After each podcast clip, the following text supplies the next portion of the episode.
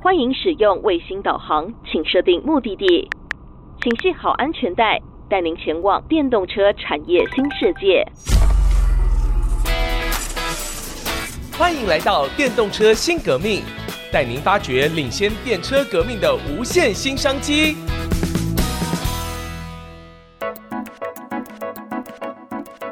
各位听众朋友，大家好，欢迎您收听《电动车新革命》这个节目，带着您一起发掘电动车产业的日新月异。我是主持人佘日新。在今天的节目当中，我们非常荣幸能够邀请到彩英新能源的董事长郑英豪郑董事长来到我们的节目当中。郑总你好，老师好，感谢啊电台跟老师的邀请，有机会啊来跟大家聊一聊。台湾氢能啊，以及国际上目前氢能载具的走向。我们这个节目啊，这分明董事长是来踢馆的啊，因为我们这个节目呢是电动车新革命，结果呢，我们还没把燃油车的命给革掉，他就要来革电动车的命啊。就是说，其实呃，Toyota 在全球算是一个顶尖的汽车集团，那可是呢，在电动车的过去这几年的发展啊，一直都很不顺利。不过呢，我最近看到了一些趋势，我发觉说他们推动的这个策略还是对的，就是因为他们为什么没有把电动车当做主力？好像觉得说，哎，你你 Toyota 不是很厉害吗？怎么会？你看到这个群雄并起的阶段，怎么你好像弱了哈？那但是呢，事实上 Toyota 一直在布的还是后面那个轻的那一段哈。那哎，最近看到好像。这一个曙光是来了啊！那不过呢，当然，Toyota 还是一口气就推出了很多款的这个电动车。不过呢，我想我们的这个郑英豪董事长果然是英豪哈，直接就布了电动的巴士。所以呢，是不是请董事长先跟我们聊一聊，在整个发展的趋势当中，您怎么会超前部署？其实氢能载具呢，我大概已经研究了两年多，快三年了。从中国大陆回到台湾以后，我们希望有一个新的产业的发展啊。然后，首先我们先谈到氢能载具。刚刚老师特别在强调丰田章男，他为什么当初慧眼独具就想发展氢？其实氢能载具一直在大型的运输业里面都说明它是终极产品。嗯哼。那因为氢能电池的研发时间非常的冗长。那在这几年，它终于开始商转化。那丰田章男其实的布局，就诚如老师刚才所讲的，他们最近就是跟西班牙合作，啊，Toyota 就是跟西班牙合作，也跟中国大陆合作，直接落地生产，建立他们的基地。那为什么说我回到台湾以后，会来一直在发展氢能载具、氢能 bus 为主？因为任何氢的使用。它最后都一定要有个出海口，嗯，那 bus 是最明显，这是第一个。第二个就是氢 bus，它毕竟是公共运输的一种，也可以说它是公共事务。那政府强力的希望能够载具电动化，那目前也增加了改为载具电动及无碳化。那氢能载具它就是个无碳化，它这个无碳，我们也很清楚，氢能 bus 它最后排放出来是水，嗯。所以，经过长时间的考量，我在回到台湾以后，可以这样讲，我大概已经花了两年多的时间，拜访了我们台湾所有的相关产官学研界，不停的沟通，大概已经超过三百多场。我们发现氢能载具它有其必要性，而且它一定可以替代目前所有的燃油载具啊。尤其在欧洲是非常明显。是，我想您是吉人天相了哈。这个我刚刚在节目之前呢，听到郑董第一次听到氢能的巴士哈，是在二零一九年啊。那结果过了没多久，您就回台湾了，嗯，呃，疫情就爆发了，您就没有再去了吧？没有，没有，没有，没去过，没去过。那就把所有的这些心力哈，在过去的三年全部贡献在台湾了哈。对对。这样的一个参观学员的一个沟通的过程当中哈，那我知道在这里面有一个非常重要的一个伙伴，就是延华。对。啊，那可不可以跟我们聊一聊这一段的过程？延华是一家大家都所清楚的跨国的公司。嗯。嗯那英华的车载产品的高阶负责人，他是我多年的好友啊，因为我当年在印尼的时候，我们一起发展新南向。那常年来，他一直关注我从国外回来的情形，包含非常关注我的脸书啊。这两年多来，我都一直在脸书说，我要听众朋友要关注郑董事长的脸书。谢谢谢谢，我一直希望能够发展氢能载具。那研华是一家非常宏观的公司，嗯、他们也希望对于所谓的新创公司给予帮助，因此邀请我到研华去一趟。那希望也把他们的智慧产品能够结合我们的氢能载具，做出一个属于台湾不一样的载具。有机会的话，可以前进国际。大家知道哈，其实研华他们的本业是工业电脑，好，那但是因为工业电脑它的应用实在太广了，好，那最近大家在电动车的领域也看到，如果从晶片的观点来看的话，啊，现在是有一句话了哈，很多人都在传颂哈，叫做看不见的未来跟清不完的库存啊，因为半导体在疫情中间呢，整个供应链不断的断裂或者是 disruption 的状况当中呢。那让各个领域里面，尤其是这个传统的消费电子，哈，备料备的太多了，哈，那个库存囤在那边，所以呢，二零二三年今年我们看大家预估大概都要到下半年，这个问题会比较轻一点了，哈。那但是呢，唯独是在工控以及在车控的这个电脑，那如果我们从这样的一个半导体的需求推演来看的话，那很自然的。研华它会朝向一些新的 BU 去发展，然后去找一些新的应用可能。车子当然在这几年呢，其实我们最近看到非常多的统计数字哈，大概在各种的应用领域里面，大概它是一枝独秀，好，其他都很辛苦啊。那不过呢，不管是从哪一个观点来看，它都是一个非常具有潜力的一个应用领域啊。那所以呢，协理来找您啊，好朋友啊，那看您的脸书啊。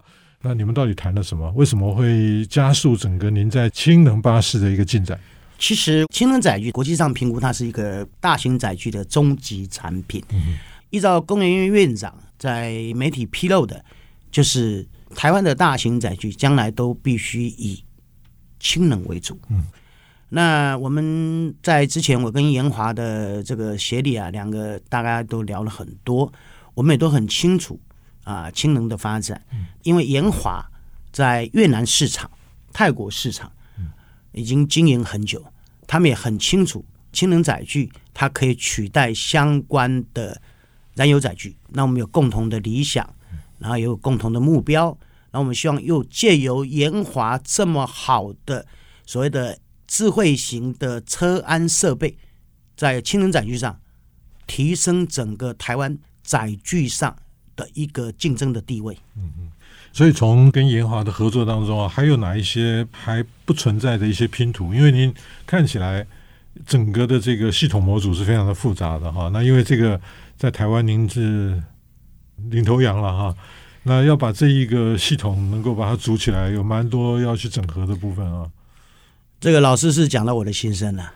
公司成立一年来，老师刚才讲的非常的精准。它是非常多的模组要组合这辆车。第一个，它必须包含了所谓的电力系统，它有主电力的氢燃料电池。第二，它有辅助系统，有相关少部分的辅助锂电池。另外，它的驱动模组，我们必须在台湾找到非常好的合作伙伴。第四，它会有公氢模组，那公氢模组它的安全系数，它必须符合联合国的要求，所以。我们目前是跟国外合作，也借由各相关的驻台办事处的协助下，完成了相关模组的合作。那相关的包含了底盘、前后车轴以及所有的控制系统，我们都是已经寻求跟台湾部分来购得，也将在今年的五月份会有第一辆的原型车展现在国人面前。嗯嗯，非常了不起啊！刚刚我一开始就调侃了我们这个董事长啊，因为在呃我们这个节目呢，主题是在做电动车。那您呢，当然刚刚您的分析里面，事实上还是有一些电驱的一些模组在里面啊。那因为可能没有办法一步到位，能够实现这样的一个全氢的车辆。好，那即便我们看到，其实电动车里面还是有一些很特殊的，比如说最近这个。啊，你上有一款新车哈，他讲到说也是跟氢有关的嘛哈，那它跟传统的这个电车呢，其实还是有一点不一样，好像它的系统整个的框架不太一样。我们先休息一下，等一下我们再继续回到电动车新革命。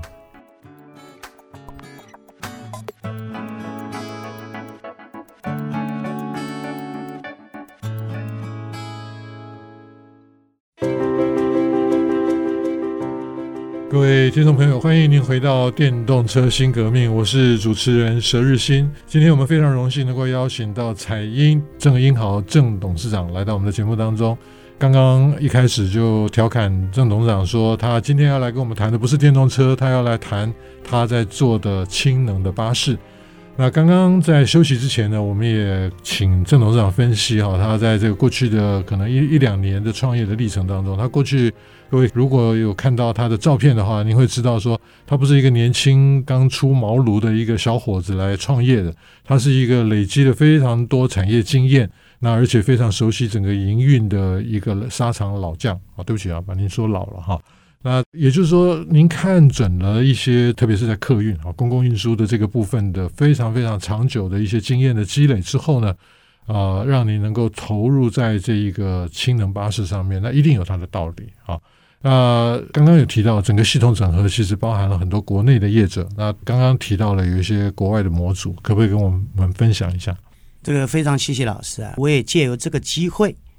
特别感谢政府以及英国驻台办事处，嗯啊，还有我们台湾驻英国的办事处、苏格兰的代表、苏格兰的处长，在过年前特别邀请我们到英国去走了一趟。嗯，那这次我们到英国去，我们真的亲眼看到了氢能的发展。嗯，尤其我们到英国以后，我们发现一件事：所有各家公司，包含了英国部分城市的代表。或者城市的主管都会先跟我们说明他们的氢能如何发展。嗯嗯。因为当然我们这次是以氢能载具为主，所以我们去他们当然都是客制化题目嘛。所以他们特别都讲了，氢能发展它必须有一个出海口，那就是氢能巴士。那这次我们也带着我们所有的团员在亚伯丁的时候，我们亲自在路上等氢能公车。我记得非常清楚，我们那天搭上的是他们的十八路公车。就是氢能巴士，冷不冷啊？亚伯丁很冷啊，呃、零下一度到四度之间。今天我们等了几分钟、呃呃，大概很快，很快，非常快。他们车非常的平稳。那英国呢？这次让我们去，我们会感受英国本土内已经有两百辆的氢能巴士在路上正式运转。那伦敦也有二十辆。那我们这次参访了英国第一大也是历史最悠久的巴士制造公司。啊，莱特，嗯啊，那他们开放所有的生产线，哇，让我们进去参观，哇，他们也特别讲到一点，他们到二零二三年，就今年，他们就大概会有四百辆，那其中还有六十辆是输出到德国，嗯嗯，有二十辆输出到澳洲，嗯，另外他们也在东南亚地区寻求合作的厂商、合作的公司。希望来共同发展氢能的载具啊，这是让我们感受非常强烈。就是我们也去参访了相关的加氢站。当然，原本大家对加氢站可能安全设施啊，可能会有很多疑虑。这次我们去英国参访以后，发现它就是个加油站的概念。另外，我们也去参访了简易的加氢站，我们国内比较喜欢用的所谓移动式加氢站的概念，不但设施好。成本低嗯，CP 值非常的高，它一次就可以供应四百三十公斤的氢气。那如果以我们市区公车来做计算的话，大概它一次就可以供应二十五辆大型巴士啊，市区的大型巴士的使用氢气，这对台湾未来的氢能发展，它是有极大的帮助。是，您刚刚提到六十部的车要到德国去嘛？对啊，大概过年前的时候呢。啊，商业周刊有一期非常惊悚的这个 cover cover story 哈，那就谈到说在，在啊，我想普丁可能做梦也没想到啊，他这样子打乌克兰，结果打的让全世界的人都不再依靠他了啊，那就加速整个能源转型以及创新的应用啊。啊，那一期的商业周刊呢，就特别谈到在德国的这个电动火车哈，您自己也见证了吗？哎，我的协理。你是去英国？对，那我们的协理是去德国。去德国，对。那感受如何？他们的感受就是说，德国的氢能发展也是非常的快速。目前德国已经有四列火车在使用氢能。嗯。那它的巴士类是有从英国进口，所以他们大概是区分开来，不同的载具有不同国家嗯来互相支持。但是就是说，我们过去所想的就是说啊，氢还很遥远啊，啊，燃料电池啊、固态电池这些还太贵啊，那可能还很久以后的事情。但是，当我们看到媒体披露这些讯息的时候，它已经不是一个想象，不是一个 POC 的概念，它是一个已经在路上面，而且它就是每一天贴近人类生活的一些交通的载具也好，或者其他的一种生活形态。那在这样的一个状况当中，我们突然发觉说，哎，我们过去被灌输的那一些氢很不安全啊，会爆炸啦、啊，那到底是怎么回事？我们大家都很清楚，氢大概前一段在以前过往的比较所谓的僵固的观念里面，它是不稳定，它是不安全。